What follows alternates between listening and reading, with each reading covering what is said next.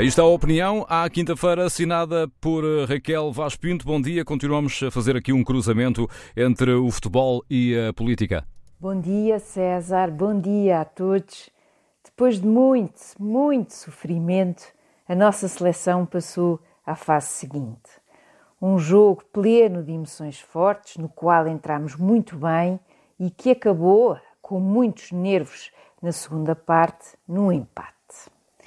Passamos agora à fase seguinte, ou seja, aos oitavos de final, e em termos de adversário, vamos jogar com uma das seleções mais talentosas, que tem um motor de classe mundial, de seu nome Kevin De Bruyne, e jogadores poderosos como Lukaku, que está numa forma olímpica, e tantos, tantos outros.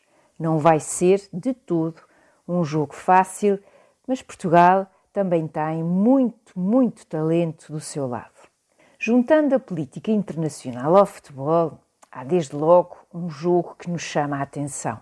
Um dos grandes clássicos a nível mundial, vamos ter um Inglaterra-Alemanha. Vai ser, sem dúvida, um jogo quente e com muitos nervos dos dois lados. Temos ainda a Itália, a minha segunda seleção depois de Portugal, que me tem encantado pelo seu futebol. De facto, Mancini deu a volta a uma seleção que estava sem rumo. Ficámos todos a ganhar. Mas hoje gostava de destacar um embate que promete e muito. Um jogo que não irá ser objeto de muitas discussões apaixonadas, fora dos seus territórios, evidentemente, e que não nos traz uma rivalidade como aquela que existe entre Londres e Berlim mas é um jogo que me fez pensar sobre o que constitui uma nação e também como é que as nações se vão formando. Eu diria que, em termos de entrega e emoção, vamos ter um jogo muito intenso entre o país de Gales e a Dinamarca.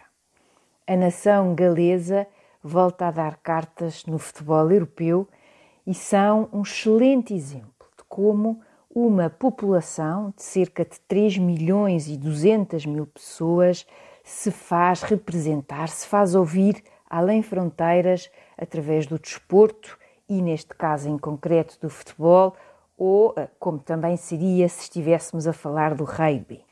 Gales é uma nação que está integrada num, ou melhor, no Reino Unido, e essa união é representada através de uma rainha muito especial, a Rainha Isabel II. E a este respeito, a Inglaterra também conseguiu passar a fase de grupos.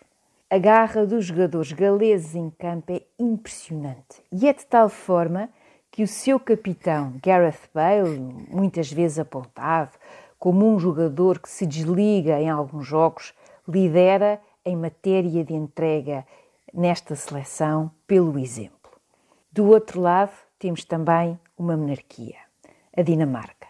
E a Dinamarca é, como Portugal, uma das nações mais antigas da Europa. Neste campeonato, a seleção dinamarquesa conquistou todos os adeptos de futebol logo no primeiro jogo, pela lição que deram à UEFA sobre como não fazer uma transmissão televisiva quando um jogador está no chão a ser assistido e a lutar pela vida. As imagens do comportamento exemplar do capitão dinamarquês, dos restantes jogadores, incluindo os adversários, eh, neste caso da seleção finlandesa, ficarão na minha, na nossa memória e também na memória do futebol. Por último, termino a opinião de hoje com um craque muito, muito especial. Messi faz hoje 34 anos tem assistido aos Jogos da Copa América e da sua seleção argentina, uma das grandes nações do futebol que ele lidera de forma extraordinária. E como se costuma dizer que o tempo não perdoa, é mesmo de aproveitar toda a magia deste capitão do Barcelona, da seleção argentina, dentro e para lá dos relevados.